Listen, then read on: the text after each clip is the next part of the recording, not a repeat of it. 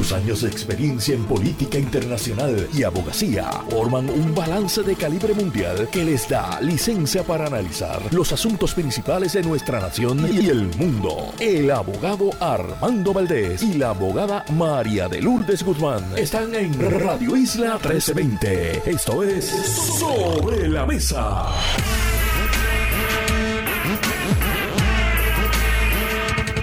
Buenos días Puerto Rico, soy Armando Valdés. Usted escucha Sobre la Mesa por Radio Isla 1320. Hoy en Sobre la Mesa Rafi Anglada y Rafael Bernabe son nuestros analistas. Además estará con nosotros la directora de mercadeo de la Fundación Hospital Pediátrico, Isita Jiménez. Y en el último segmento, a partir de las 9 y 40 de la mañana, el senador del Partido Popular Democrático y portavoz de la mayoría en la Cámara Alta, Javier Aponte Dalmau, estará con nosotros para hablar sobre el barrilito y también la propuesta para los legisladores a tiempo parcial. Todo eso y por supuesto como todos los días de lunes a miércoles y hoy es miércoles que para ella sabe a viernes. Marilu Guzmán se sienta a la mesa y junto a ella analizamos todos los temas para hoy 18 de octubre del 2023.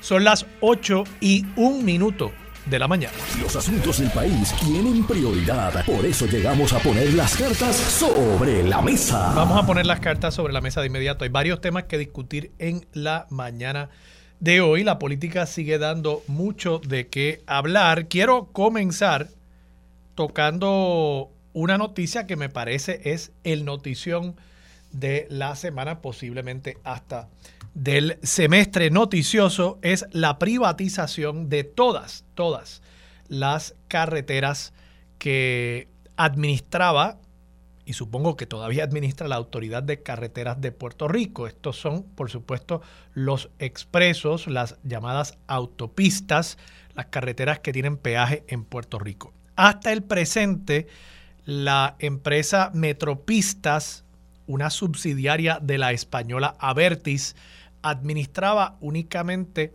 el expreso de Diego, que transita entre San Juan y Arecibo, y el tramo del el expreso número 5 en Bayamón. Ahora, con esta nueva etapa del proyecto, se extendería la privatización de estas carreteras a la 52, la 53, la 66 y el expreso Martínez Nadal, esencialmente todas, todas las carreteras con peajes de Puerto Rico. Y yo creo que esto es una noticia importante. Ciertamente ya han habido algunos políticos que han levantado bandera roja con este tema. Yo creo que es una noticia positiva. Y yo sé que va a haber muchos radioescuchas que me van a criticar y yo sé que hay muchos radioescuchas que no creen en la privatización, punto. Yo creo que hay ciertos servicios gubernamentales que son necesariamente servicios públicos, son bienes públicos.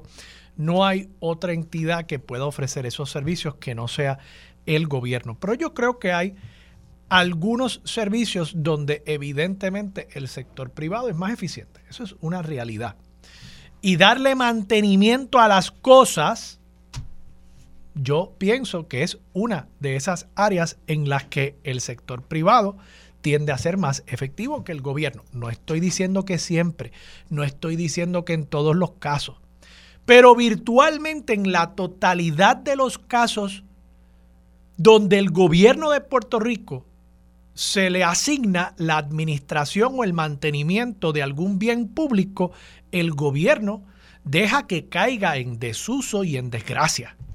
Si no, dense un paseíto por el paseo Puerta de Tierra y vean cómo eso se ha caído en cantos y en gran medida eso ha pasado porque ha habido una pelea jurisdiccional entre distintas agencias del gobierno de Puerto Rico y aquí habría que responsabilizar en algo al amigo y ex gobernador Alejandro García Padilla, porque a pesar de que él tenía mucha ilusión con ese proyecto y se invirtió muchísimo dinero en ese proyecto, no se pensó un paso más allá en cuanto a la administración y el mantenimiento de ese proyecto.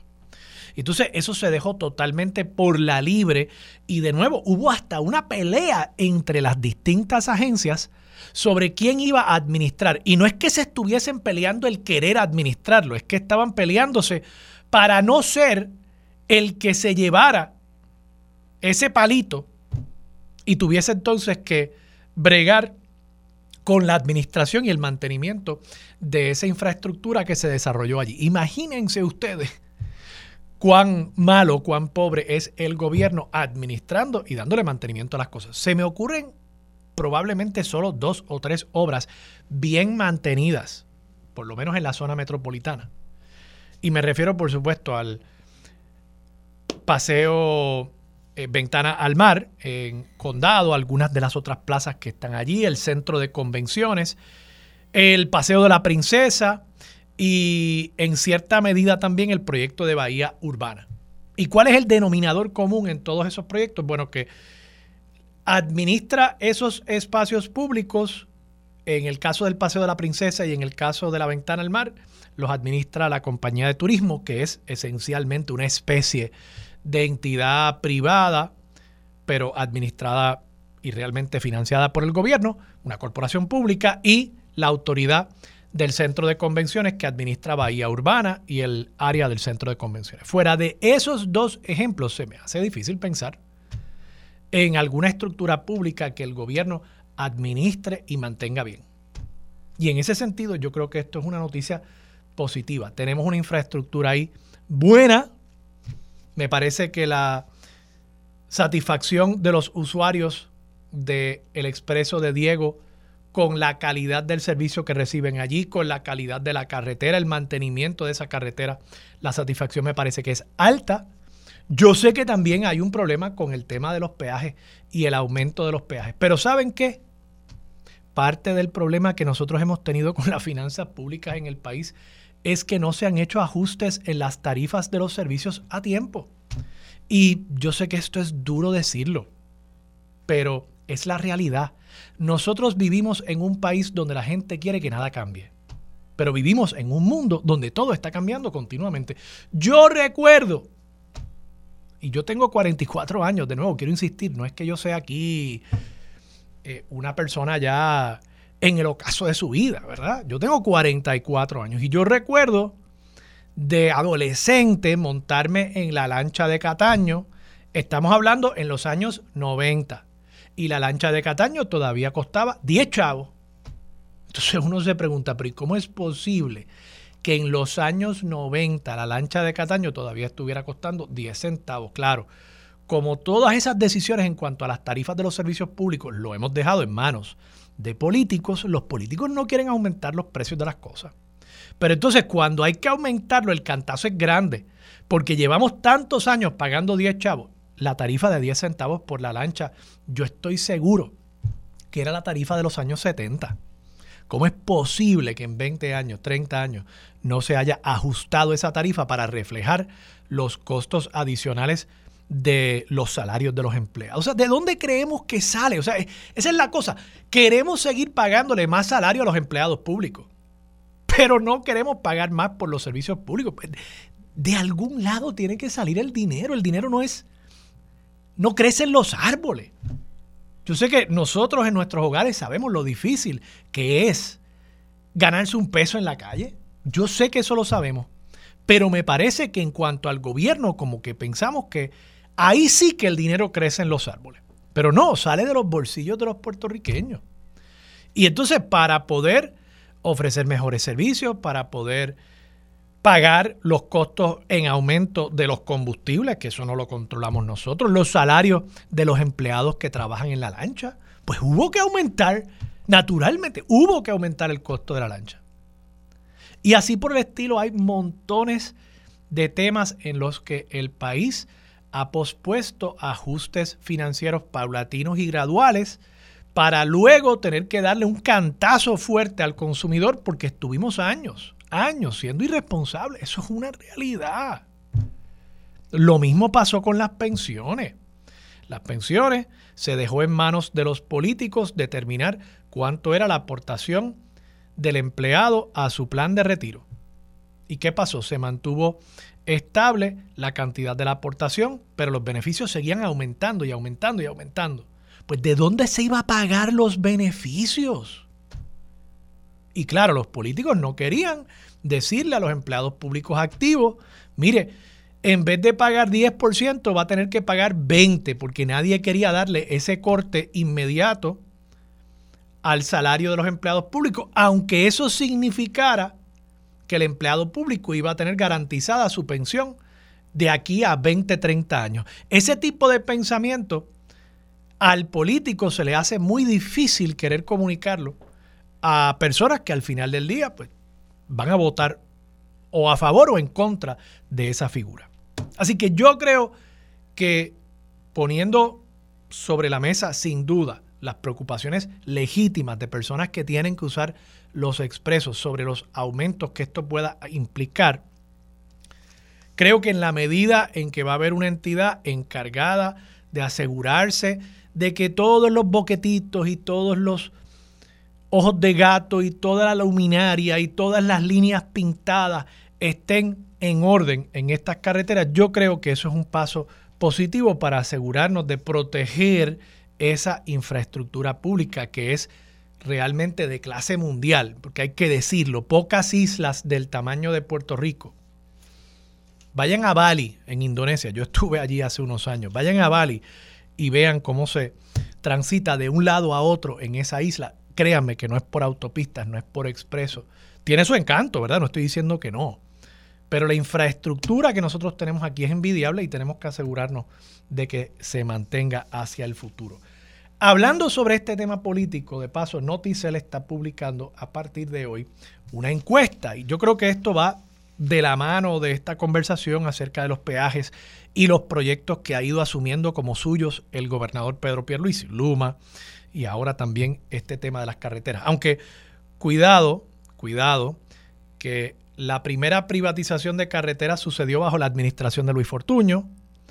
De allá para acá, la administración de Alejandro García Padilla estuvo de entremedio y no se hizo nada para cancelar ese contrato, que quede claro, cuando había mayoría popular en Cámara y Senado y un gobernador popular en la fortaleza. Así que esto de las privatizaciones de las carreteras, yo sé que habrán ahora populares que levanten bandera, pero cuidado porque esto se ha convertido y en eso habría que darle la razón a quienes quieran criticar esto desde fuera del bipartidismo, esto se ha convertido en un proyecto bipartita, igual que Alejandro García Padilla también firmó la privatización del aeropuerto eh, Luis Muñoz Marín en Carolina.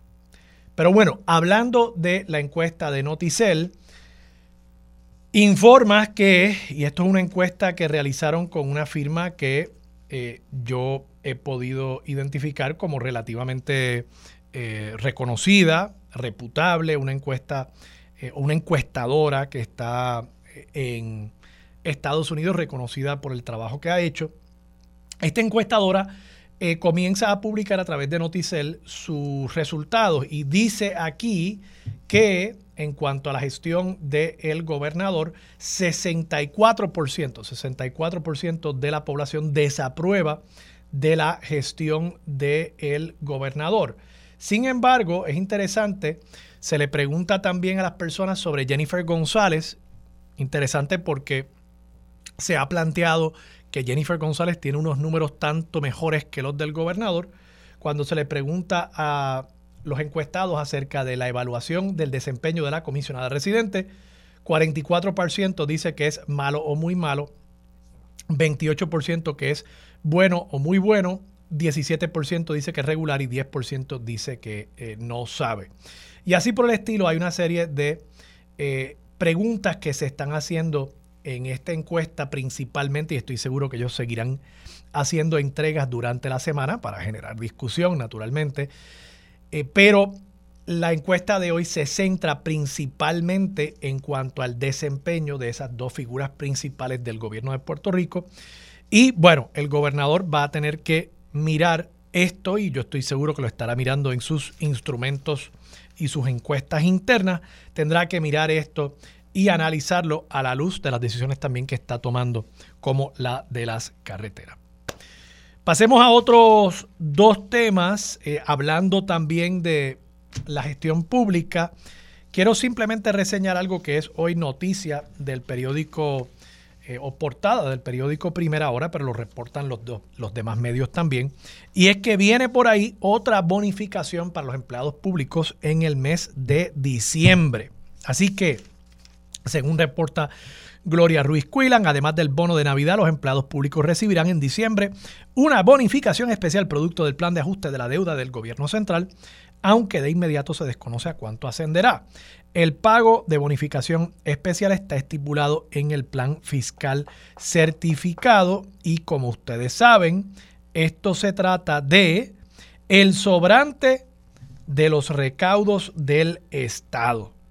Así como ustedes lo oyen el gobierno de Puerto Rico, en el plan de ajuste de la deuda, acordó con unos grupos de empleados que si sobraba dinero, ese dinero en lugar de devolvérsele a los contribuyentes, porque cuando al gobierno, y yo quiero insistir en esto, yo creo que es que a veces, a veces no, no nos percatamos de lo que se está diciendo. Cuando se dice que sobra dinero, no es que el dinero del gobierno crece en un árbol es que nos sacaron dinero de más del bolsillo a los contribuyentes. Y con ese dinero de más que nos sacaron de nuestros bolsillos, ahora entonces van a repartir un bono a los empleados públicos y no es un bono por productividad, no es un bono porque cuando fue usted a la colecturía o al sesco, el empleado estaba particularmente de buena disposición y usted salió de allí en cinco minutos atendido y perfectamente satisfecho con el servicio público que recibió. No, no, no, no, no. No es un bono de productividad.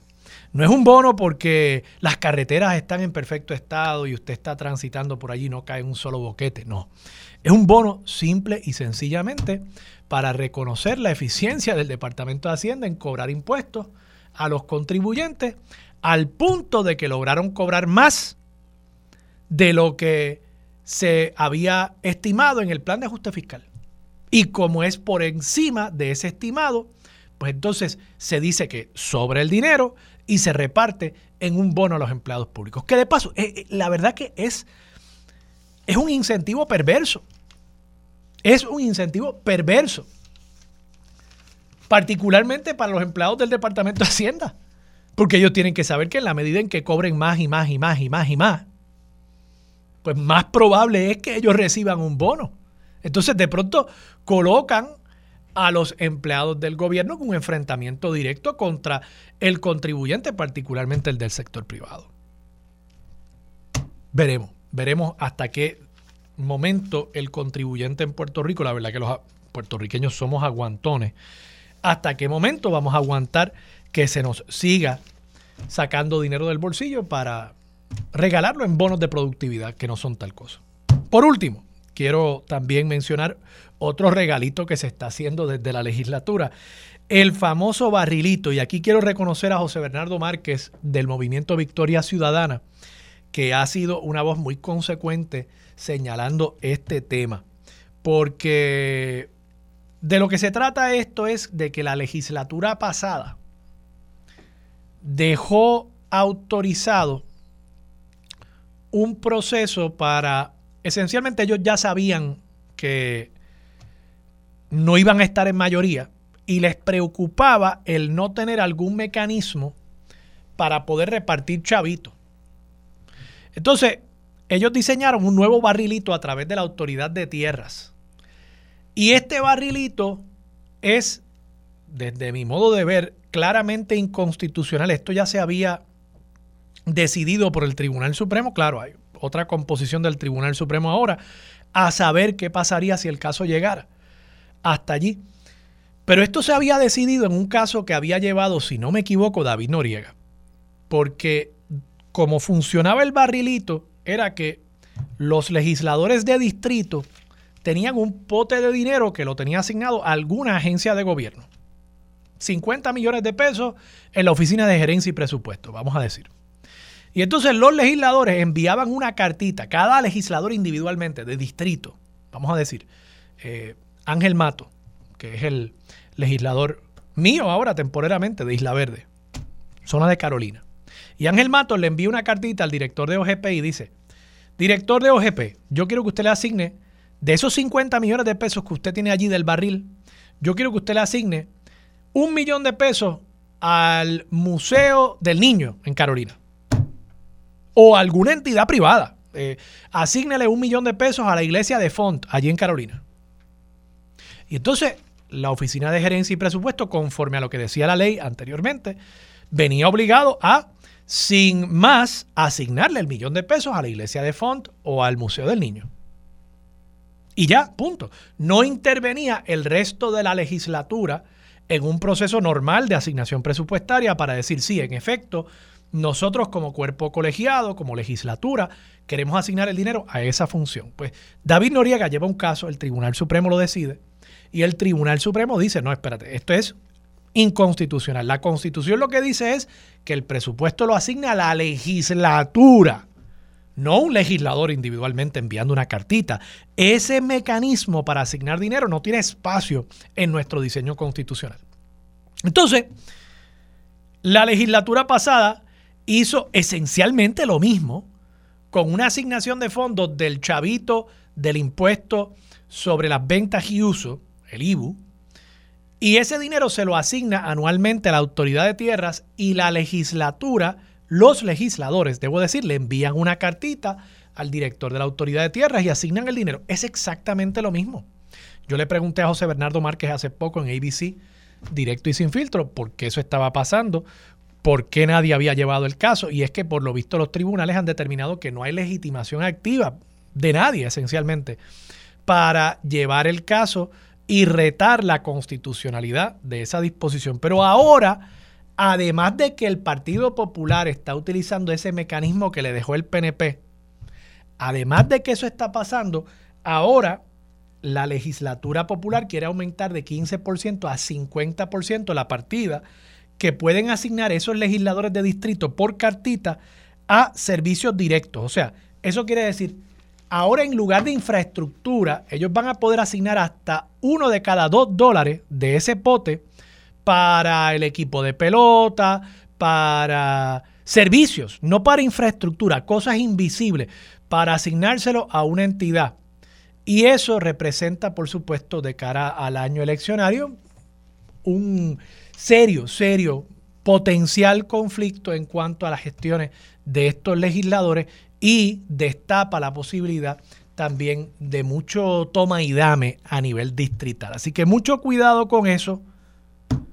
Le estaremos poniendo el ojo a lo que pase en la legislatura con esta medida que potencialmente la Cámara esté aprobando en el día de hoy. Vamos a la pausa. Regresamos con Marilu Guzmán y mucho más de Sobre la Mesa por Radio Isla 1320.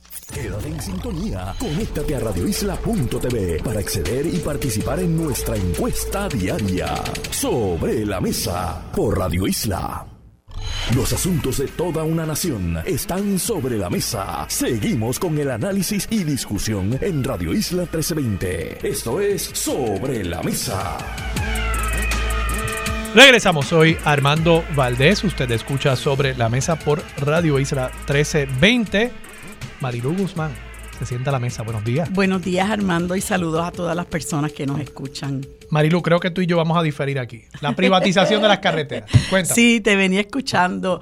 Mira, yo no soy una eh, férrea opositora de la privatización. Creo que en ocasiones sí hay cosas que se pueden privatizar. Yo me opongo a la privatización de los servicios esenciales. Y veo que en estos gobiernos neoliberales que se han dedicado a despilfarrar nuestro dinero, a robarse el dinero que nosotros aportamos con nuestras contribuciones y que llega también de otras fuentes. Eh, estos gobiernos que en vez de utilizar ese dinero precisamente para mejorar esos servicios esenciales, mejorar la calidad de esos servicios esenciales, se dedican a embolsicarse los chavos, a repartirlos entre los amigotes, entre los que financian las campañas, se deteriora el servicio y después dicen, ah, hay que privatizarlo. Eso ocurrió con la transportación marítima de Vieques y Culebra y tengo un ejemplo eh, eh, eh, muy elocuente de por qué no hay que hacerlo y es que el, querido amigo que, aporta sus conocimientos los martes sobre política internacional, Carlos Severino, no recuerdo en qué década, fue comisionado de las islas de Vieques y Culebra, que tristemente eso es un, eh, una posición que no existe eh, y que es urgente que se nombre a alguien con compromiso con las islas municipios. y, y se repararon las lanchas y el servicio de las lanchas funcionó muy bien. Claro está, poniendo siempre como norte eh, el, servicio que merecen y necesitan los residentes de esas islas municipios. Entonces eso se abandonó como se ha abandonado a las islas municipios que viven en una constante lucha por, por, una vida digna y por tener lo básico. Eh, y para ellos lo básico, parte de lo básico es la transportación marítima eh, de, de las islas municipios a la isla grande eh, y, entonces, pues, oh, hay que privatizarlo. Entonces se privatiza por 25 años, se le da un montón de dinero a unas empresas que no responden a los intereses de los residentes y las quejas continúan.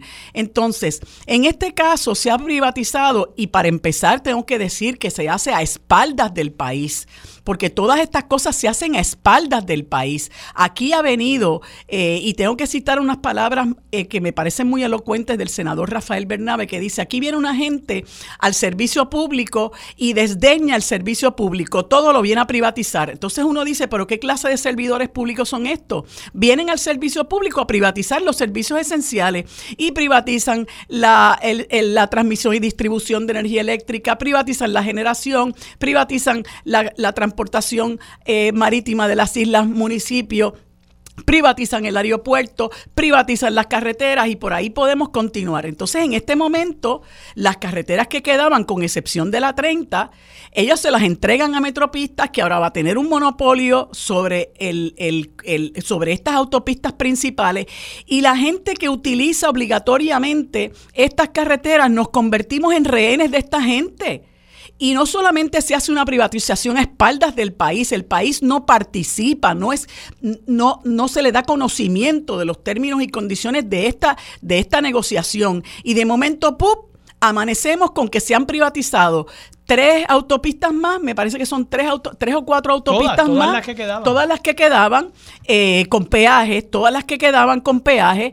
Eh, y estamos a merced ahora del privatizador y, y, lo, y, lo, y, lo, y podemos decir, ah, que la, la 5 y la 22, uy, muchachos, es un paraíso pasar por ahí, pero eso lo podemos hacer nosotros. Si se administra bien el dinero de los peajes, si se administra bien el dinero que la llega a la autoridad de, de carretera, en vez de quebrarla, que fue lo que hicieron, en vez de quebrarla, debieron utilizar el dinero para darle servicio de calidad a nuestra gente en las autopistas. Entonces ahora las que quedan se las entregan a Metropistas también. Dice que porque bueno, eh, ahora empiezan con un juego de, palabras de que si eh, según el, el, acuerdo de, la, de, la, de la competencia, pues entonces eh, quedaban dos y entonces en, en, la última oportunidad, pues Metropistas ofreció más dinero y nos quitan las carreteras por 40 años. Entonces, no solamente nos quitan las carreteras por 40 años, sino que no nos salvan los aumentos de peajes tampoco. Y ese dinero que va a recibir la autoridad de carreteras es para saldar la deuda. ¿Y para qué eran los aumentos? Para saldar la deuda. Pues entonces ahora el Estado coge un dinero se quita la deuda de encima, pero nosotros seguimos con el aumento a los peajes indefinidamente porque no podemos eh, eh, no podemos parar los, los, aumentos de los peajes porque nosotros no tenemos poder de negociación con el privatizador. Y eso ha pasado con el Teodoro Moscoso. El Teodoro Moscoso aumentan el peaje y usted, ¿qué tiene que decir? ¿Y usted qué poder de negociación tiene con Metropistas en el Teodoro Moscoso? Ninguno. O sea, estamos a merced del privatizador. Es lo mismo que le pasa a los residentes de Vieques y Culebra, a merced del privatizador. Y entonces uno tiene que empezar a rechazar, ¿verdad? Esta, esta visión neoliberal al extremo de que todo hay que privatizarlo. Y yo puedo entender que usted privatice algo que no sea un servicio esencial. Eh, por ejemplo, pudiera ser una oficina de servicio al cliente en alguna corporación pública, pero usted no tiene que privatizar el servicio esencial. Entonces nos sacan eso de las manos y nosotros nos, convertimos en rehenes de esos privatizadores porque se le hace creer a la gente que el privatizador lo hace mejor. No, esa es parte de la estrategia de privatizar, deteriorar el servicio público, deteriorar el servicio que, que ofrece el Estado para justificarle al país la necesidad de la privatización y esa necesidad es artificial. Nosotros tenemos la capacidad de correr los servicios esenciales con competencia, con compromiso. Eh, no hay que entregárselo al privatizador. Otra cosa. Hay muchos ejemplos de, de esa competencia y ese compromiso. Hace mucho tiempo que no existen, porque hace mucho tiempo que está pasando esto y que se empiezan a privatizar. Mira la autoridad de acueducto, dos veces se privatizó, dos veces hubo que recuperarla y ahora cuando te digo que se hacen las cosas a nuestras espaldas, hace dos días la directora de la Autoridad de Acueductos y Alcantarillado sorprende al país diciendo no vamos a privatizar, o sea que a espaldas de nuestro país ellos estaban haciendo gestiones para privatizar la Autoridad de Acueductos y Alcantarillado. Entonces nos sorprende la noticia de que no van a privatizar Luma Energy, ahí lo tenemos. La gente está harta de Luma Energy. Entonces han venido a saquear a la isla porque tanto dinero que reciben, porque ese dinero no se lo daban a la Autoridad de Energía Eléctrica, con gente que la corriera como corresponde. Entonces se van los empleados de la Autoridad de Energía Eléctrica a Luma y a Genera y ellos piden bono. Entonces uno dice, pero ¿y qué es esto? Y aquí no se supone que nosotros íbamos a tener ahorro. Pues no solamente no hay ahorro, sino que todos los ejecutivos se, se, se ganan, como decía mi mamá, una purruchá eh, indecente de dinero, sino que hay bonos también piden bonos y ya vamos casi, casi por el octavo aumento en tarifa desde los dos años a tres que lleva Luma Energy aquí y genera ni se diga, es lo mismo. Entonces, cuando usted viene a ver, genera, tiene unos vínculos con New Fortress Energy, que es la gente que quiere vender gas natural, etcétera. Y cuando, cuando eh, arañamos, hay todo un entramado de todos estos individuos que vienen con un plan gestado para enriquecerse. La misma Junta de Control Fiscal nos ha costado 1.500 millones de dólares en siete años. En este país hay dinero pero el dinero se malutiliza. Y mientras nosotros sigamos votando por neoliberales, por gente que viene a privilegiar al privado, entonces nosotros nos vamos a que vamos a, ser rehenes de todos los privados. Ahora usted que viene de Ponce a Cagua a trabajar, pues eh, eh, eh, eh ajustese, ajustese la correa, ¿verdad? Porque los peajes vienen en aumento por ahí para abajo sin control porque según no hemos podido controlar los aumentos de Luma Energy con un negociado de energía que no responde tampoco a los intereses de nuestro país, así va a pasar con los peajes. Y entonces nosotros los puertorriqueños y puertorriqueñas tenemos que acabar de entender que lo que estamos eligiendo, aunque estamos somos mucha gente, Estamos eligiendo gente que viene al servicio público a servirle a los intereses privados. Mira el aeropuerto. ¿Qué es lo maravilloso del aeropuerto?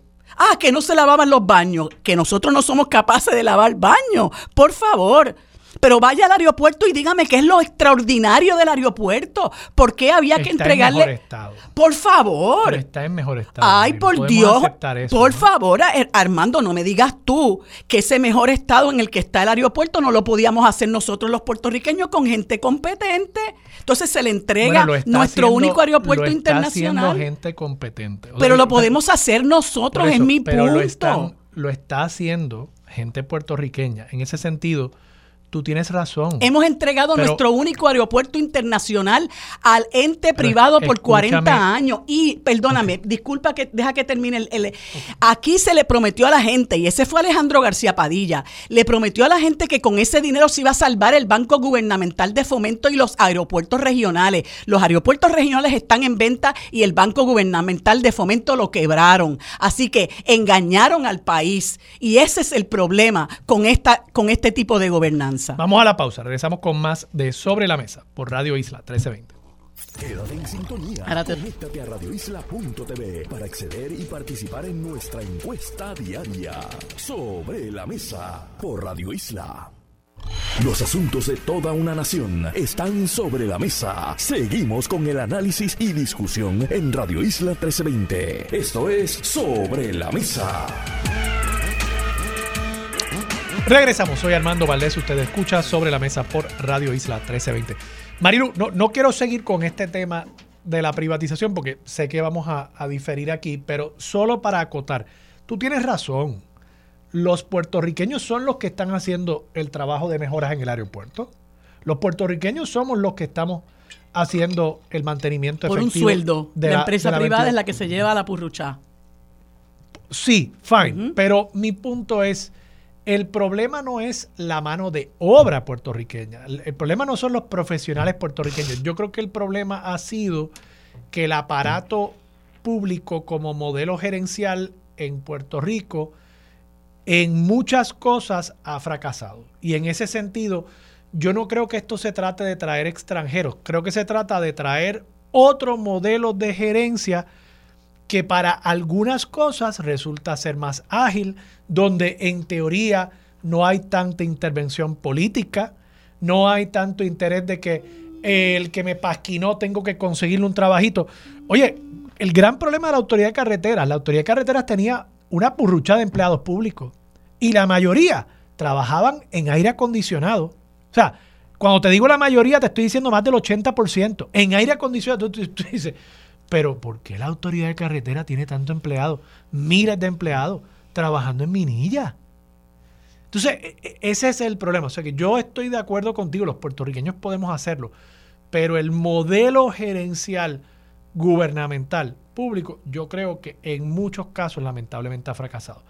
Quiero y, dicho sea de paso, no te hablé de extranjeros, en mi discurso yo no hablé de extranjeros, hablé de privatización, que puede ser una privatización criolla, las dos pero privatización, yo creo que primero, de frente al país, de cara al país, con transparencia. Y segundo, que esta técnica de deteriorar el servicio público y de quizá este, lo que tú dices, no hacer buen uso de los recursos que tenemos, eh, no puede dar paso a que se siga privatizando todo en este país. Eso tenemos que pararlo ya. Digo, y, y digo extranjero simplemente por el hecho de que en efecto, las dos empresas grandes. son españoles. Y, Luma canadiense. Y, y hay varios usual suspects ahí beneficiándose, empezando por Fortunio, que está en la junta de directores. mexicana, ¿no? O española. Aerostar es mexicana. mexicana eh. Lo digo por eso, ¿no? Pero bueno. Eh, Marilu. Y HM Ferry es, creo que estadounidense, estadounidense o canadiense, no sé. Marilu. Eh, y Luma, ya tú sabes.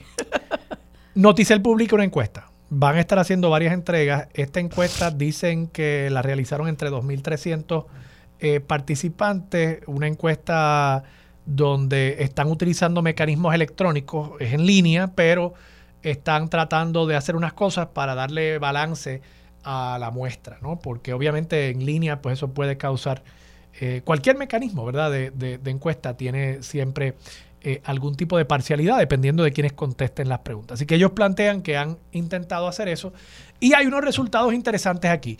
Como te decía, aprobación, desaprobación del gobierno de Pierluisi, 64% desaprueba, 24% aprueba, 11% dice que no sabe.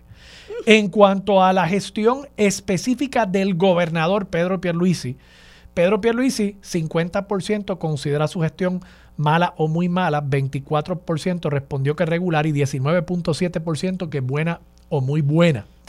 En cuanto a Jennifer González específicamente, y creo que esta es la comparación más interesante, el desempeño de la comisionada residente, 44% dice mala o muy mala, Ahí, de nuevo, el número comparable con Pierluisi era 50%, o sea que tampoco estamos hablando.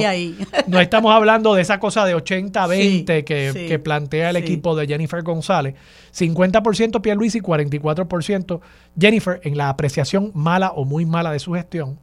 Buena o muy buena, 28% en cuanto a la gestión de Jennifer. De nuevo, la comparación con Pierluisi es 19.7%. Y regular, 17% para la comisionada residente, 24% para el gobernador de Puerto Rico. Interesante también, hacen una serie de preguntas sobre cuáles son las principales preocupaciones de la gente. En una de estas preguntas se le hicieron solamente a aquellas personas que se identificaron como PNPs. ¿En qué posición de 14 temas tú crees que está la consecución de la estadidad para la base del PNP, según esta encuesta? Malísimo. En la posición número 10. en la posición número 10. O sea, los PNP primero quieren gestionar la economía, ese es el número uno en cuanto a los temas que plantea el, encuestado ah, Perdóname, ahora, ahora entendí tu pregunta, discúlpame. Sí, sí, sí. ¿En qué posición está en términos de los intereses de, del... Aquí le preguntaron únicamente a los PNP y le dijeron cuáles son los temas más importantes para ti. Las personas iban marcando. Claro. El primero para el PNP, para el que vota PNP en esta encuesta, gestionar la, economía. No, en la posición número uno. No, 10, perdón, está la estadía. Está la estadía, correcto. Primero es gestionar la economía. Dos, formar un equipo competente de gobierno. Tres, proteger el medio ambiente. Mira qué interesante cómo el medio ambiente aún en la base PNP se ha convertido en un issue fundamental. Cuatro, mejorar la atención médica. Sí. Mira qué interesante.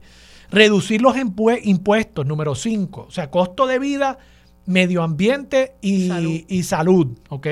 Y economía. 6. Eh, luchar contra la corrupción. 7. Defender la familia tradicional. 8. Mejorar la educación. Eso me preocupa, lo bajo que sale la educación. 9. Eh, realizar proyectos de infraestructura. Y 10. Avanzar a Puerto Rico en el camino hacia la estadidad. Cuando se le pregunta a los encuestados de todos los partidos los temas principales, 60% de la encuesta dijo corrupción. Fíjate qué interesante. Corrupción que en la encuesta eh, del PNP ni siquiera estaba aquí. ¿no? no sé por qué no, no hicieron esa pregunta entre los PNP. Pero bueno, número uno, corrupción. Número dos, situación económica, inflación. Número tres, criminalidad. Número cuatro, cambio de los valores tradicionales. Esa cosa de Proyecto Dignidad está calando. Está, calando. Número 5, sistema de salud. 6, deficiencias del sistema judicial. 7, las carreteras. 8, el estatus político.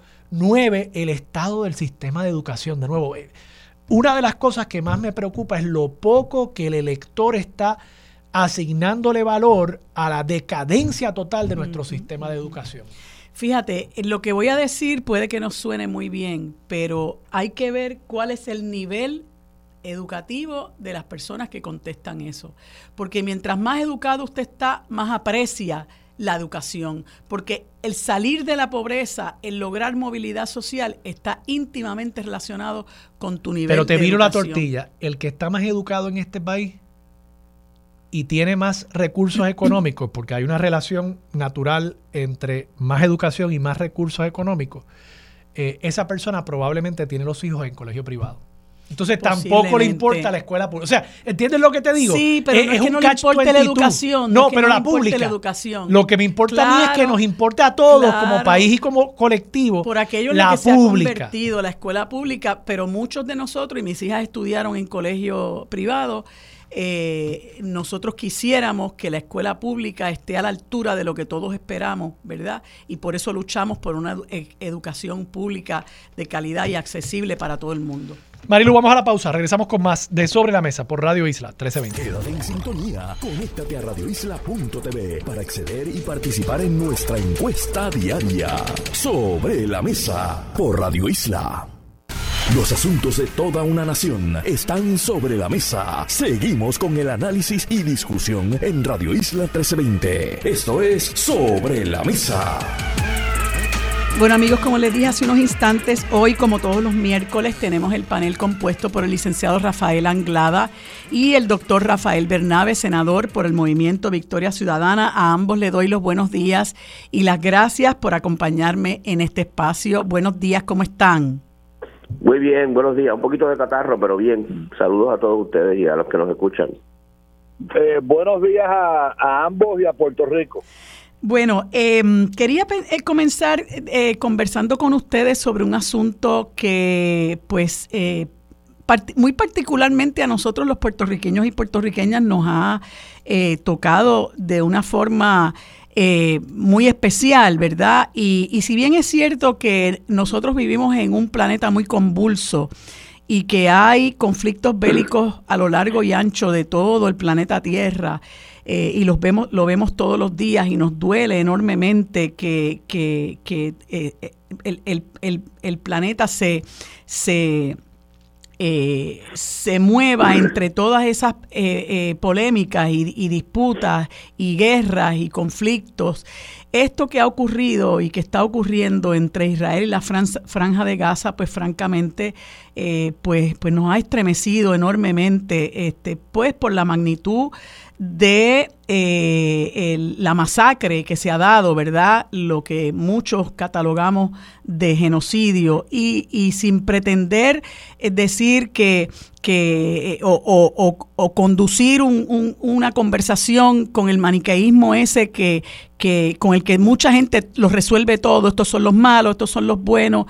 les pregunto, ¿Por qué nos debe importar este conflicto? Nos tienen que importar todos, obviamente, pero muy particularmente, ¿por qué este nos toca quizá tan, tan de cerca, verdad? La gente en Puerto Rico no, no se tira a la calle para denunciar las masacres que ocurren de, líderes indígenas y defensores de derechos humanos en Colombia, lo que, lo que eh, la guerra de Yemen, la guerra de Siria, etcétera, ¿no? La, pero, pero eh, cada vez que ocurre una situación de esta, hay un grupo de personas, bueno, pasó el domingo pasado, que expresaron su, su adhesión al Estado de Israel, derecho tienen a eso, y en el día de ayer, pues, este, hubo un grupo nutrido de puertorriqueños que se expresaron en apoyo al pueblo palestino. ¿Por qué, eh, Rafi Bernabe, debemos expresarnos en relación a ese conflicto? Eh, bueno, de hecho yo he, asumido dos turnos iniciales en la legislatura recientemente sobre ese tema, que no es, como tú dices, no es lo común. Cuando yo hablo de un tema, no lo repito por lo general muy, muy, muy pronto, pero aquí en cuestión de dos semanas tuve que en dos ocasiones asumir un turno de cinco minutos para hablar sobre el tema de lo que está ocurriendo en la franja de Gaza. Y yo creo que hay que preocuparse porque estamos viviendo un, un hecho que a mí no me cabe la menor duda que va a clasificarse históricamente dentro de 20, 30 años como un ejemplo dramático de, genocidio, como un ejemplo dramático de violación de derechos humanos, de, de crímenes de guerra. Y uno se pregunta, a veces uno se pregunta, mucha gente se pregunta, ¿cómo fue posible que los nazis hicieran las barbaridades que hicieron y nadie los detuvo? ¿O cómo fue posible que hubiese la masacre de Ruanda y nadie hiciera nada? Pues la manera que ocurren esas cosas es que uno no levanta su voz, que uno no dice nada, que uno mira para el otro lado. Y nosotros tenemos una responsabilidad ética y moral en este momento eh, ante los ojos del mundo, eh, en, la televisión, en, Facebook, en Twitter, tú puedes ver minuto a minuto cómo a una población de 2.2 millones de personas se le está bombardeando indiscriminadamente desde hace ya 10 días han muerto más de mil niños, son casi 100 niños cada día, un niño cada 15 minutos es el promedio.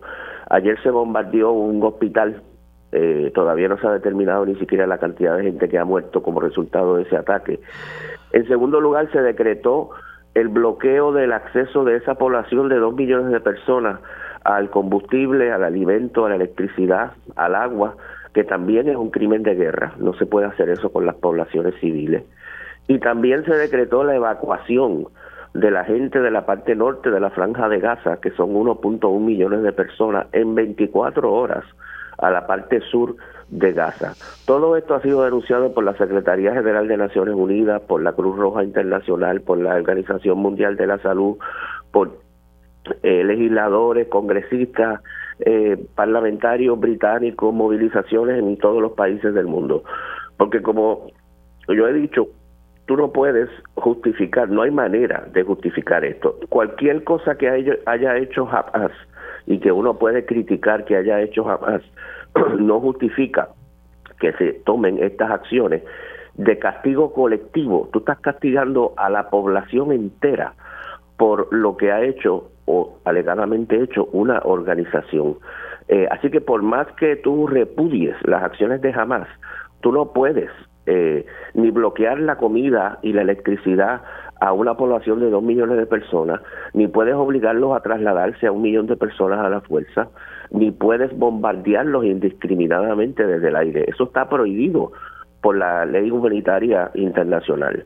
Y el Estado de Israel lo está haciendo a la luz del mundo y nosotros no podemos quedarnos callados ante esa inhumanidad. Si somos seres humanos, si nos queda un poquito de humanidad, si nos queda un poquito de solidaridad con otros seres humanos, tenemos que protestar en contra de esas eh, acciones. Mañana de nada sirve, como yo digo, que dentro de 10 años, dentro de 20 años, eh, digamos, eso fue una barbaridad, eso fue terrible. La pregunta es qué hizo usted cuando estaba pasando, porque 20 años después de poco sirve. Eh, así que este es el momento en que tenemos que levantar nuestra voz. Lo otro que yo he señalado es que mucha gente se pregunta eh, cuál es la raíz de estos odios tan terribles, de esta violencia tan terrible que asola a toda esta región del mundo desde hace muchas décadas.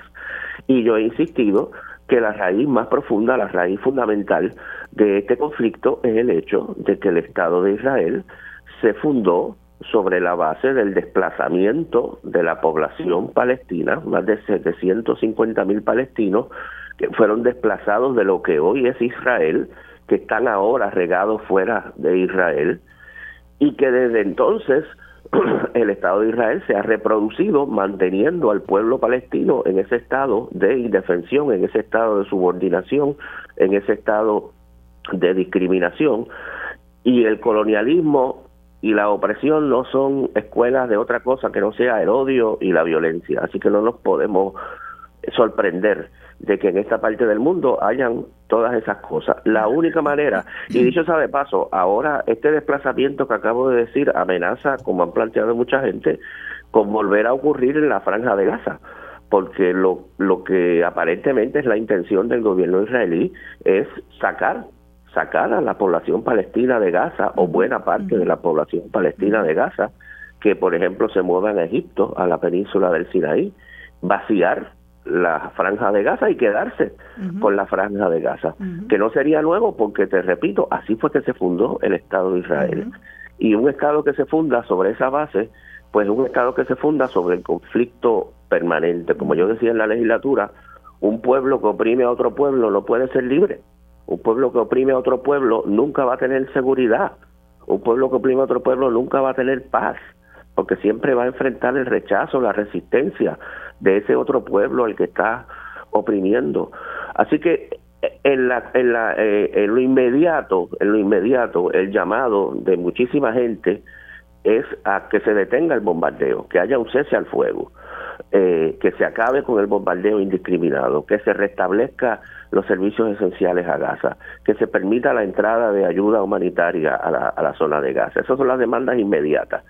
Pero más allá de eso, si queremos solucionar este problema, tenemos que reconocer los derechos del pueblo palestino. De no, de otro modo, el conflicto se va a seguir perpetuando por 75 años más, como ya ocurrió desde, bueno, desde antes de 1948, pero desde 1948 para coger una fecha como, como, punto, de partida. Rafi Anglada. Eh, eh, mira, el tema de Palestina, tú preguntabas al principio eh, cuánto nos debe tocar a nosotros. En Naciones Unidas eh, todavía se menciona el concepto de que Puerto Rico es la Palestina de América. Eh, y eso se remonta a, a, la gran solidaridad que ha tenido el independentismo con la causa palestina, por lo menos en los últimos, por lo menos en los últimos 75 años. Eh, no es correcto pensar que el Israel que conocemos hoy es el Israel de eh, del Viejo Testamento. O sea, aún atribuyendo a la Biblia ser un excelente libro de historia, no es correcto eh, equiparar el Estado sionista de Israel con lo que existe hoy o con lo que ha existido a partir de 1947. Eh, como cuestión de hecho, eh, este tema de que los judíos, de que el noble pueblo judío, sufrido pueblo judío, y discriminado por siglos y siglos, eh, regresara a la tierra eh, prometida, le hace Israel, eh, hay que tomarlo con pinzas, porque se hicieron Occidente, que es el que verdaderamente tiene la culpa de esto, particularmente Inglaterra, que fue una enorme potencia mundial eh, hubo esfuerzos para crear Israel en la Patagonia Argentina, ¿verdad? Este, y además de eso, en el corazón de los Estados Unidos hubo una, vamos a decir, una religión eh, que pretendió crear la tierra prometida, particularmente en el estado de Utah. ¿verdad? Y de ahí viene, de todo eso viene la palabra Sión, el Sión. Eh, Israel se crea por eh, una, vamos a decir, una alianza del gran capital eh, judío en Europa y la monarquía británica. Se relaciona con el apellido de los Rothschild, Rothschild. Eh, y para eso hay varios libros que se pueden examinar, eh, particularmente un autor de derecha que se llama Neil Ferguson. Eh, ahora, lo que está pasando ahora es sencillamente genocidio. yo tuve el privilegio de estar en Naciones Unidas cinco días a la semana durante la década del 70, cuando se dio aquella gran jornada del 73. Eh, y sencillamente estamos presenciando uno de los grandes crímenes de la humanidad eh, de la modernidad. Eh, ya no ni tan siquiera podemos hablar solamente del siglo XX, estamos ahora en el siglo XXI eh, y este problema, o sea, eh, una de las cosas que yo he pensado, eh, escuché a un médico en, en, los hospitales de Gaza decir que ellos tenían un deber moral de quedarse en el hospital tratando de salvar vidas. Y yo me pregunto cuántos médicos, cuántos enfermeros, enfermeras, cuánto personal paramédico, debe haberse inmolado porque había un postulado moral de no abandonar los enfermos y los más necesitados. En ese momento tenemos que dar mucha solidaridad. Y obviamente, obviamente, eh, querer o preferir que en el futuro eh, ambos ambos pueblos o sea, aquellos que son árabes palestinos y aquellos que son eh, judíos, eh, judíos, la inmensa mayoría de ellos que han inmigrado a Israel. No estamos hablando de grandes masas judías eh, originarias de Israel. Estamos hablando de, millones de judíos que han emigrado desde Rusia, desde Argentina, desde Estados Unidos, desde toda la Europa, eh, toda Europa, eh, y además acotar que cuando se creó el Estado de Israel en el año 47, lo que las naciones lo que las Naciones Unidas decidió es que se crearan dos estados. Por eso se llamaba la partición de Palestina. Se creó solamente un estado y el segundo nunca se creó hasta que se estableció una llamada autoridad palestina allá como resultado de los acuerdos de Oslo. Así que esta, esta lucha es, es antigua, es, trágica y merece toda nuestra solidaridad. Así es. Este, es muy triste lo que está pasando. Hay, pero...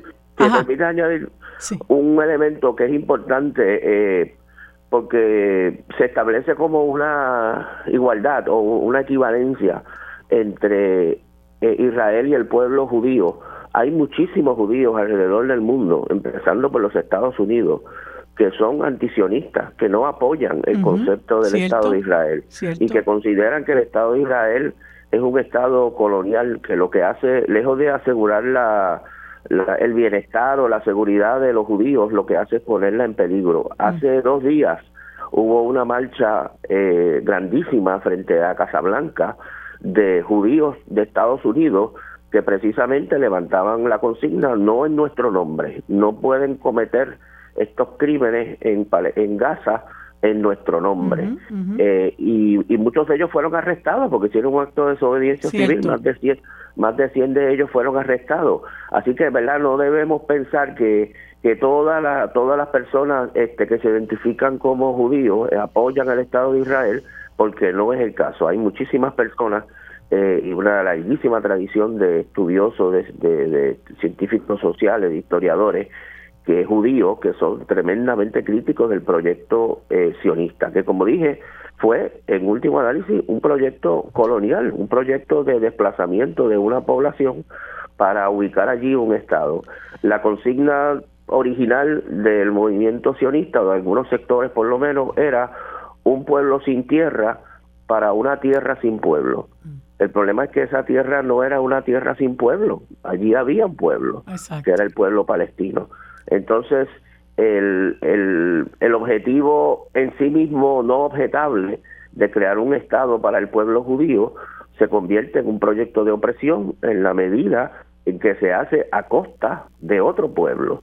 Y de ahí para acá no ha habido y no va a poder haber otra cosa que conflicto eh, y resentimiento y odio entre esas dos poblaciones. Como único se va a superar eso es que de una vez por todas se reconozca el derecho a la vida, el derecho a existir del pueblo que ha sido el marginado, el maltratado, el perseguido, el humillado en todo este proceso que ha sido el pueblo palestino. Por eso es que estábamos ayer y por eso es que yo invito a las personas que me están escuchando a que chequeen mi página de Facebook, que ahí yo publico, se publican los turnos que yo tomo en la legislatura y hay dos turnos de cinco minutos en los que yo hablo eh, con bastante detalle de toda esta historia y de lo que está de lo que está pasando. Sí, es importante antes de emitir juicios es importante conocer la historia eh, para, para no convertirse en, en, portavoces de la desinformación y por ende, ¿verdad?, eh, de, de, un discurso de, de odio que, que, lamentablemente se ha diseminado a lo largo y ancho de, del mundo. Bueno, vine, eh, ahora en cosas más locales, ¿verdad?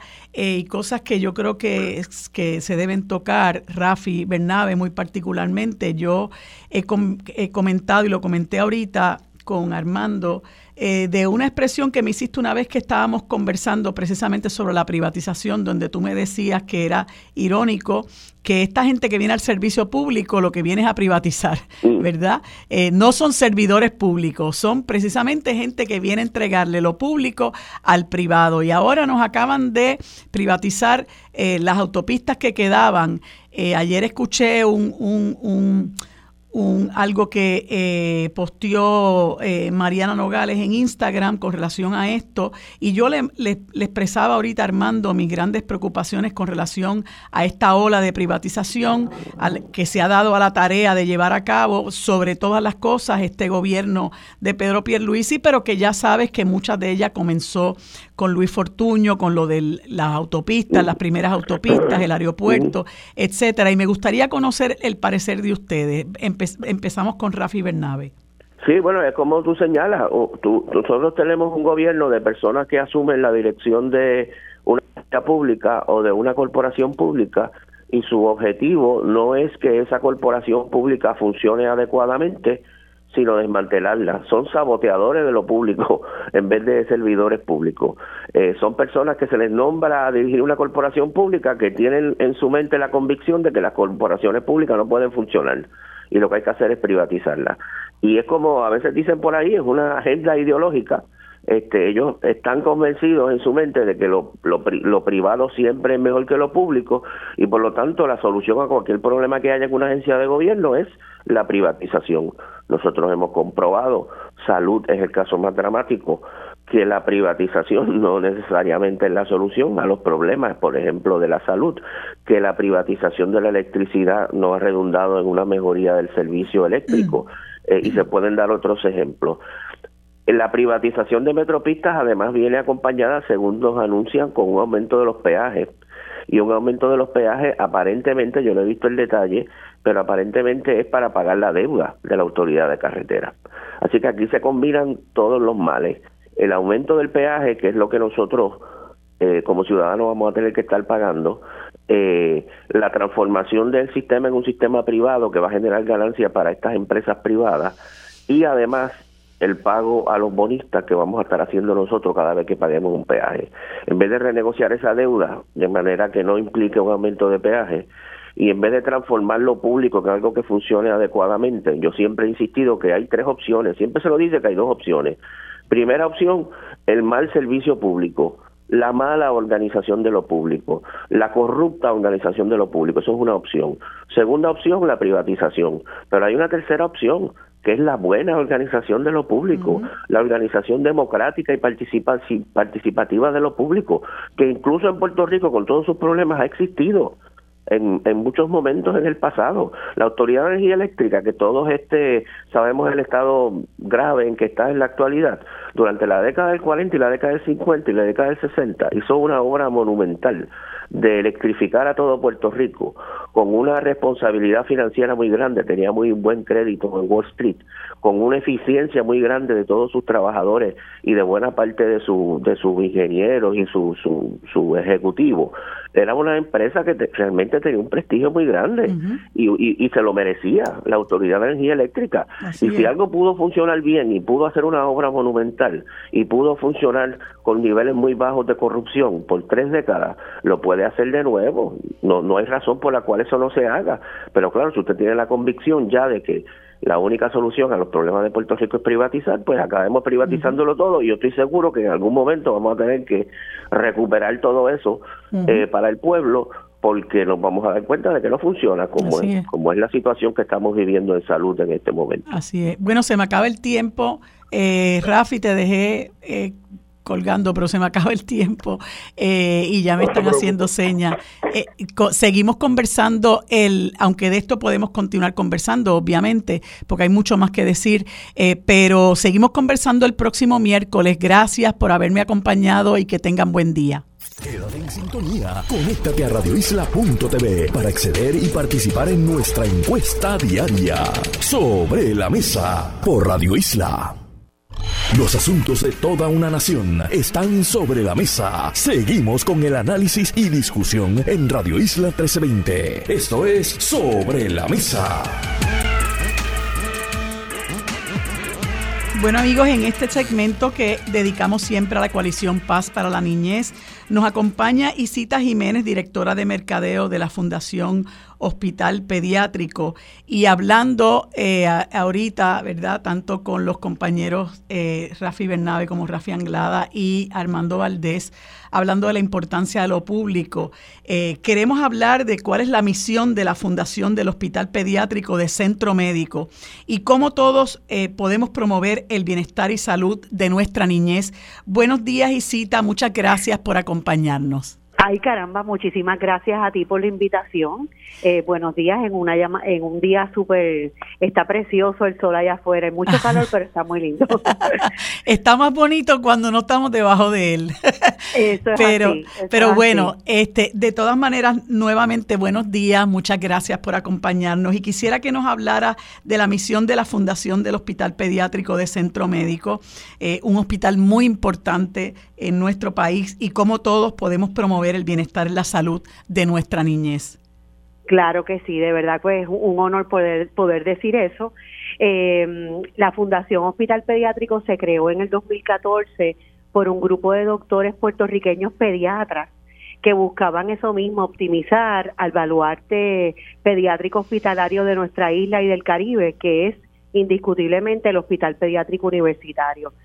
Desde ese entonces la fundación ha crecido y también ha crecido el hospital pediátrico. En aquel momento esos doctores visionarios eh, vieron una oportunidad de cómo podemos optimizar, ¿verdad? Este hospital eh, con equipo médico de vanguardia, eh, arreglando la infraestructura y así comenzó la fundación adquiriendo equipo de vanguardia y no es que el hospital no lo tuviera, el hospital lo tiene y siempre lo ha tenido porque es el único hospital supraterciario en nuestra isla. ¿Verdad? Pero desde ese entonces para acá, la fundación ha ido evolucionando de una manera sumamente positiva y preciosa, porque nos hemos ido dando cuenta a medida que nos vamos adentrando dentro de, de la organización del hospital pediátrico, pues todos los servicios y productos que se necesitaban para que ese paciente y ese cuidador, que no tan solo es la mamá y el papá, que también ahora es la abuela y el abuelo, los vemos en el hospital, tengan una mejor calidad de vida mientras que están en el hospital. Y como nosotros lo, lo estamos haciendo, pues estamos ofreciendo productos y servicios que son gratuitos exclusivos de la Fundación Hospital Pediátrico y, y, posiblemente ningún otro hospital, no posiblemente no, vamos a hacer, vamos a decirlo bien, ningún otro hospital pediátrico en Puerto Rico lo ofrece. Y entre esos servicios se encuentra Shy Life. Shy Life es un es un programa precioso que lo ofrecen los hospitales más importantes pediátricos en los Estados Unidos como el Boston Children's Hospital y entre otros, ¿verdad? Y Shy Life lo tenemos aquí en el hospital y lo ofrece gratuitamente a la Fundación Hospital Pediátrico con las dos especialistas Shy Life únicas que hay en Puerto Rico, las tenemos nosotros, que son Aleisa Ginés y Urania, que son encantadoras. Ahora ese equipo crece con dos asistentes más. Y Shy Life lo que ofrece en el hospital es un apoyo emocional a través de, de terapias que son creativas utilizan el juego, el role play, utilizan también lo que es el arte, la musicoterapia y la danza increíblemente ese programa ha hecho que, que esos estresores que tú puedas tener mientras que estás hospitalizado o ante un nuevo panorama, un diagnóstico médico que de pronto te sorprende, ¿verdad? Pues ese estos estos estos estas terapias de apoyo emocional ayudan a que esos estresores bajen no tan solo en el paciente, sino en la mamá.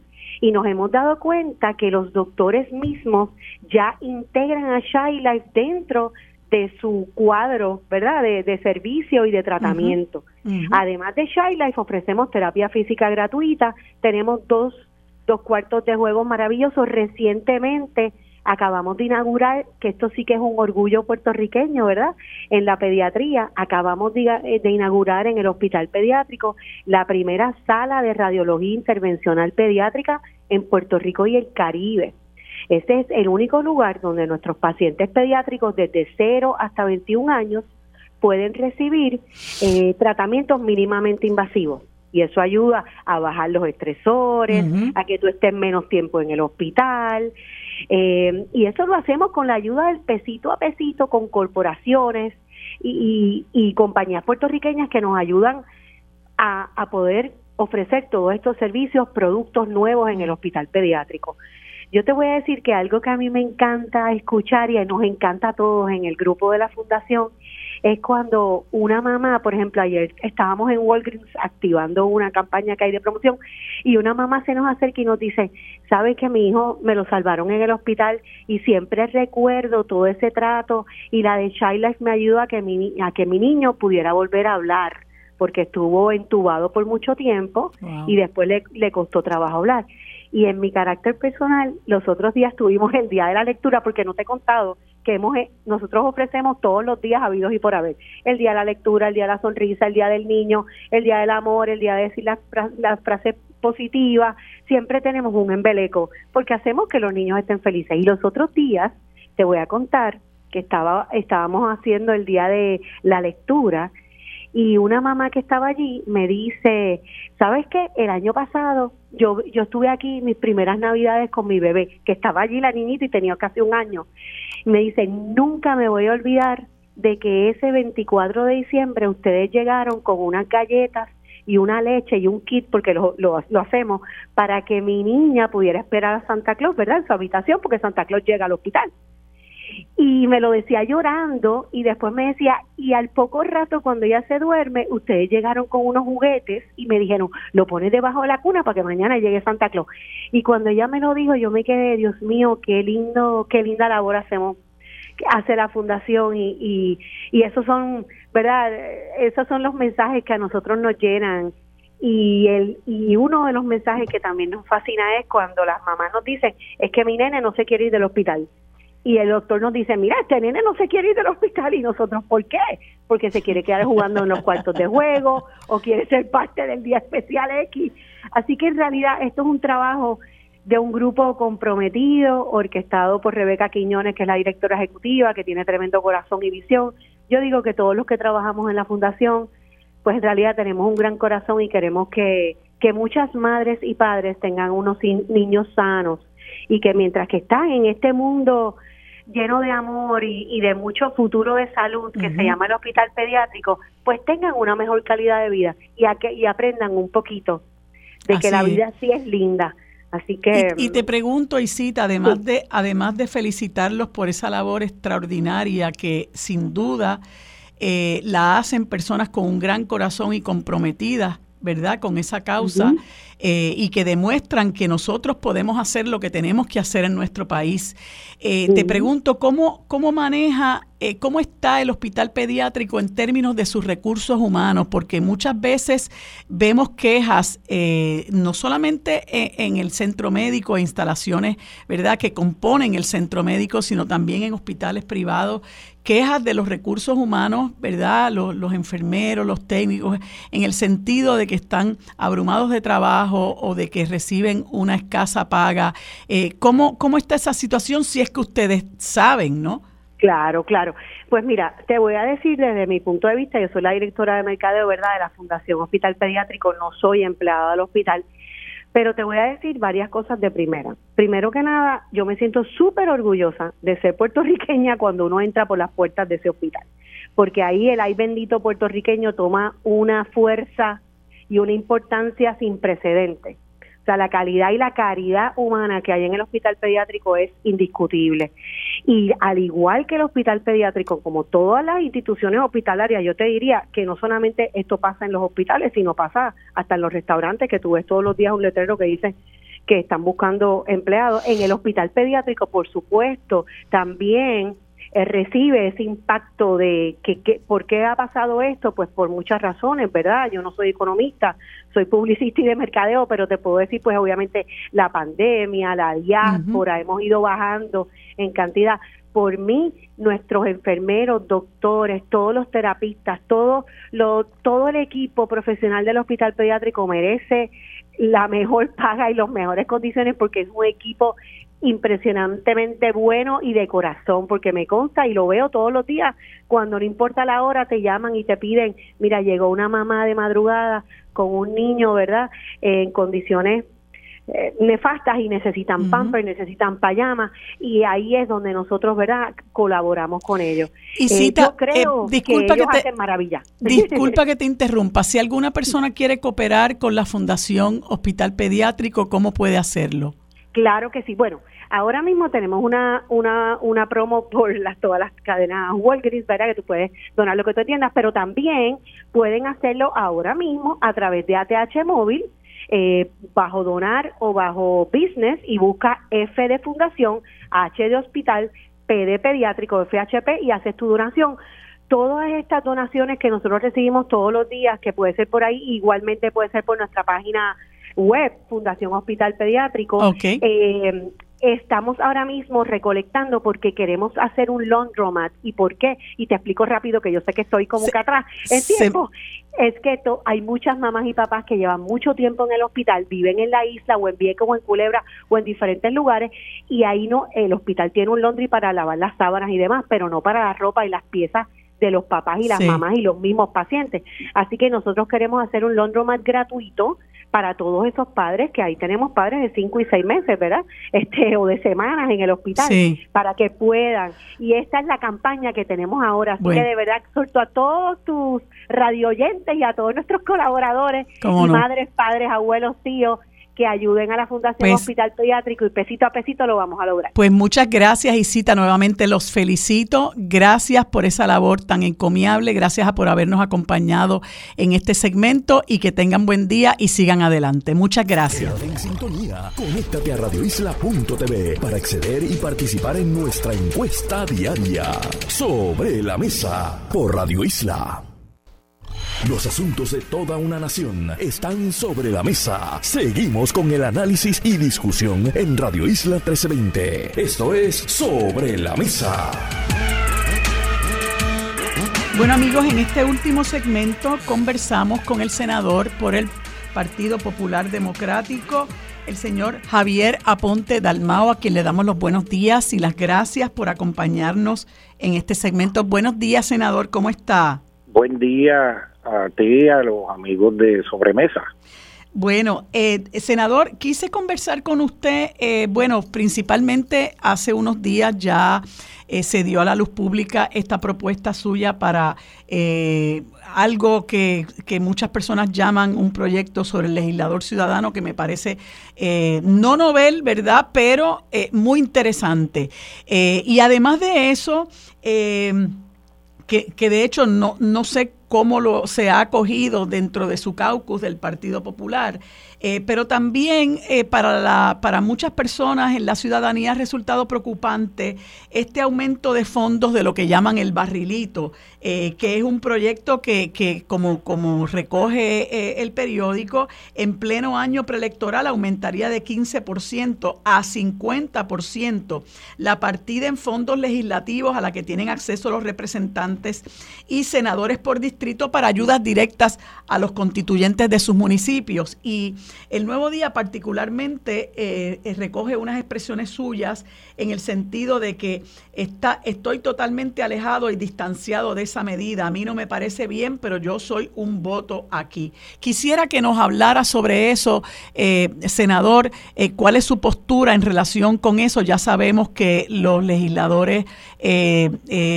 Vargas Vidot, María de Lourdes Santiago, Ana Irma Rivera Lacén y, y Rafael Bernabe le acompañaron en los votos en contra, pero quisiera que nos diera más información sobre qué representa esto para el país. Mira, son dos temas que aunque parecerían distantes, están muy relacionados con lo que yo estoy proponiendo de la figura del legislador ciudadano que bien tú hablas. No es algo novel, no es algo nuevo, era la manera en la cual de ordinario los legisladores antes de 1992 fungían y desempeñaban eh, sus funciones en la Asamblea Legislativa. Era tiempo parcial. Eh, con el tiempo le fueron dando un sinnúmero de beneficios hasta que en el 94 se convirtió en un legislador a tiempo completo en el cual se le insertaron a esa función legislativa un sinnúmero de funciones que cuasi ejecutivas que hoy en día pues, pues, bien o mal la estamos llevando a cabo y que eh, de ordinario lo que ha hecho es que en el 2013 con todos los beneficios eh, excesivos que se dieron de vehículos lujosos, de pago de dietas y millajes excesivos, eh, pues llegó el momento en que se revisó en el 2013, pero esa figura de legislador ciudadano que se atendió se dejó trabajando de manera a tiempo completo. ¿Qué pasa? Allí hay que hacer una revisión, el primer proyecto, para su- resumirte esto, esto se trata de tres medidas, una que establece una resolución para crear una comisión especial que evalúe el funcionamiento de la de, de la rama legislativa en el cual se defina esa tarea o esas funciones del legislador ciudadano, si es a tiempo completo, a tiempo parcial, eh, obviamente se establezca un reglamento ético para evitar los conflictos de intereses y todas aquellas cosas que en el pasado también ocurrieron y se utilizaron las oficinas de la Asamblea Legislativa para adelantar gestiones profesionales privadas de los miembros de la Asamblea Legislativa de aquel entonces y establecer un modelo de legislador, sea a tiempo parcial, sea a tiempo completo. Yo propuse el mío, que sería a tiempo parcial, con una cantidad de salario y, y- y obviamente unos gastos que hasta un tope que se puedan cubrir. Así que cada cual propondrá. En este momento hay un problema serio, porque hay un problema de que los compañeros no están yendo todo el tiempo a las vistas públicas, a las sesiones que se ven vacías, pues porque están alegando que con el costo de, del combustible, los miembros, la gente que trabajan en las agencias, en, cualquier sector, pues se le paga un estipendio, ¿verdad? Por, por, el costo de la de moverse, de millaje, de gasolina, de y, y que aquí no se recogió y, y, eso pues, conlleva una serie de problemas. Con respecto al barrilito, otro problema de más de cuatro décadas de primeras planas en este país. En este caso, una legislación que existía antes de yo llegar allí, que se daban unos fondos a través de, la autoridad eh, en aquel tiempo, eh, a través de ADEA, que eran fondos de agricultura para que los legisladores pudiesen asignar fondos de dos maneras. Una, de ayudas a las personas que consisten en generalmente tú eh, aportarle una donación, ya sea a una entidad sin fines de lucro, a una clase graduada, a una persona que necesita un equipo médico, eh, un equipo que va a hacer un viaje en representación de Puerto Rico, escucho ciertas cosas allí que nos piden eh, ayuda eh, monetaria para poder eh, beneficiar ya sea a una persona o sea a una organización sin fines de lucro. La otra parte son, son fondos que se utilizan para mejoras permanentes. Ya esos son pues la instalación de cancha de, de canastos para una cancha en una comunidad, una malla para que las palomas no afecten la, la cancha, eh, mejoras a un puente, este, tapar hoyos en la carretera. ¿Qué pasa? En el 2013 eso se había establecido una fórmula a través de ADEA en el cual se hacían estas asignaciones de fondos, pero la mayoría de esos fondos los controlaban los presidentes de los cuerpos y asignaban unas partidas que eran para los legisladores, sean representantes o senadores. En, el, en la pasada administración, con cuando estaba de presidente eh, el representante Tony Soto en la Comisión de Hacienda, se enmendó para que fuese un 15% para gastos de, ayuda y el 15 y el 85% para mejorar capitales, ¿verdad? Mejorar permanentes. ¿Qué pasó? Pues mira, allí hubo unos amigos creativos, porque siempre en todos los cuatrenios llegan allí unas mentes eh, maquiavélicas y, muy creativas, y se crearon unas organizaciones sin fines de lucro, los cuales ellos eran presidentes, y cogieron sus fondos de ADEA o de la institución que fuera, los depositaron allí, y entonces ellos dispusieron de sus fondos como les dio la gana, porque al final del día el presidente de la ONG eran ellos mismos. Así que eso constituyó en una investigación, entre otras cosas, una no tan solo en una investigación, hubo cargos criminales al respecto, pero también en unas auditorías que al sol de hoy no han culminado. Y mi planteamiento es que tengan cuidado, porque yo no me opongo, ¿verdad? Que el legislador ayude a su comunidad en aquellas cosas, ¿verdad? De manera eh, organizada. Aquí no hay, aquí se han establecido unos, unos procedimientos administrativos bastante, eh, ¿verdad? Generales, no, no, no, no entran al detalle, eh, ¿verdad? Eh, en, términos de ser muy restrictivos. Tan restrictivos, me parece que, que, que lo, en el último meses es que han podido, ¿verdad?, tener control la autoridad de tierra sobre estos fondos después de estas auditorías e investigaciones. Me parece que aquí eventualmente el Contralor va a establecer, ¿verdad?, un formato y un y un proceso administrativo uniforme para llevar a cabo esta, estas gestiones. Y dentro de esta todavía situación no resuelta, a mis compañeros se les ocurre la gran idea de aumentarse la parte más riesgosa de todas, que es casualmente la de eh, la ayuda económica a, mm. a sus constituyentes. Así que la más criticada, porque como bien tú sabes, ha sido utilizada, mal utilizada en tiempos electorales mm. para comprar de estufas, neveras y todo ese tipo de cosas. Y esto ya va para la firma del gobernador, entiendo, senador. esto ya va para la firma del gobernador, claro, se aprobó, se aprobó el lunes, ya era un proyecto de la Cámara aprobado, y va a la firma del gobernador. Bueno, pues me parece que esto es crónica de una firma anunciada. No, obstante, eh, le felicito, ¿verdad?, por su labor, levantar la voz en contra de lo que entendemos que es claramente un intento de compra de votos, que es una técnica ya, ya vieja en la vieja política eh, y hay que, pues, denunciarlo. Y como decían en un momento dado, bueno, cójale la nevera y vótele en contra. Gracias, senador, por habernos acompañado. Vamos a seguir mirando qué ocurre con la discusión del proyecto sobre el legislador ciudadano, que me parece muy interesante. Gracias por habernos acompañado. Amigos, hemos terminado por hoy el programa sobre la mesa. Nos vemos y nos escuchamos el próximo lunes. Gracias por su sintonía. Lo próximo es Mili Méndez en Dígame la Verdad. Síguenos en Twitter, Twitter, Radio Isla TV.